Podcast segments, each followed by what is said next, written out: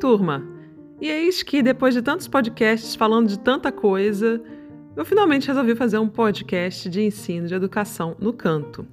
Mentira, porque lá o projeto Boa Chance já tinha essa pegada de entrevistas, de perguntas e respostas, mas era um projeto Mambembe. Eu, com esses anos todos de prática, acho que já aprendi um truque ou outro.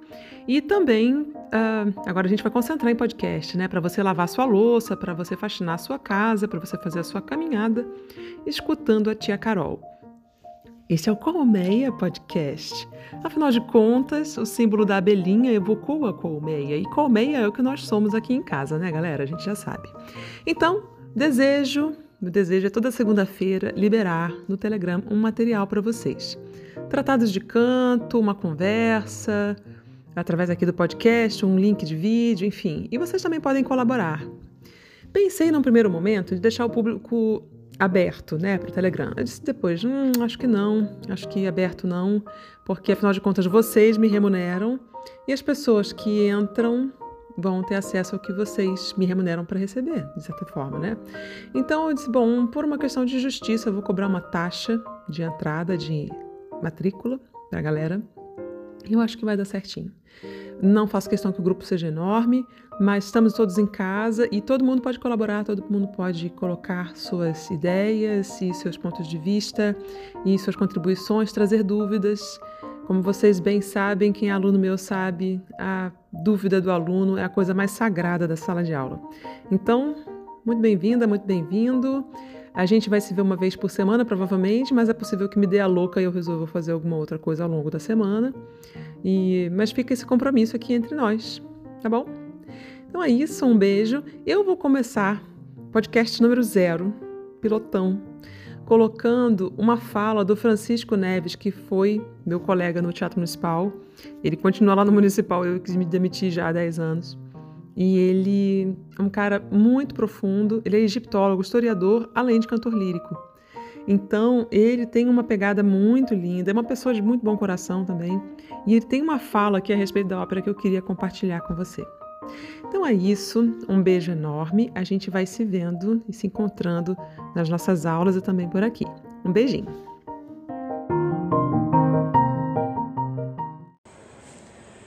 Bem, ópera, pelo próprio nome, diz a obra.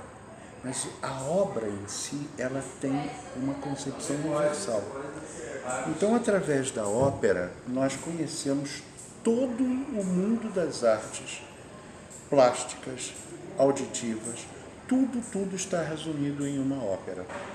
A composição de uma ópera é exatamente a retratação da vida sob o ponto de vista do espírito.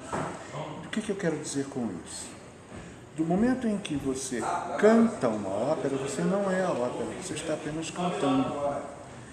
Ópera é diferente é a essência do ser humano, do seu pensamento, dos seus sentimentos, está sempre sendo resumida em música. Isto é a ópera. Enquanto no teatro você fala um texto, na ópera você transmite um sentimento através da sua voz. Evidentemente, quando eu digo voz, eu falo o balé, a orquestra, os coros, os solistas. Portanto, ela só é ópera mesmo quando é uma composição que transmite uma linguagem de sentimentos. Então você não está vendo a realidade. O teatro e a vida, como é dito no Palharte, de Leão Cavallo, não são a mesma coisa. Então, a forma que você tem de retratar sentimentos de uma forma patente e inegavelmente uh, total é através da ópera. Ela completa a essência do ser humano neste sentido. Não sei se eu estou me expressando bem. É porque eu, eu vivo a ópera, muitas vezes eu prefiro ouvi-la do que vê-la. Porque ao ver uma ópera, eu vejo uma produção. Mas quando eu ouço a ópera, eu tenho a oportunidade de ver a obra completa através da minha imaginação. Mas isso eu preciso ter muito cuidado. E para você ter imaginar o que é a ópera, você tem que construir dentro de você uma imagem que retrate toda a epopeia do homem, toda a cultura humana.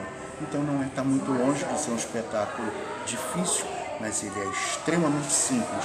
E por ser simples, ele se torna quase impossível de conceber. Então, para mim é isso, só isso. A ópera é a obra em si, que resume todas as artes em um palco, mas antes de tudo na cabeça do gênio que a compôs, com um texto, com uma orquestração, com uma redução para piano que às vezes tem que ser tão genial quanto uma partitura da orquestra, com os coros e com um profundo engajamento, um envolvimento de todas as artes para que aquilo se transforme em uma realidade.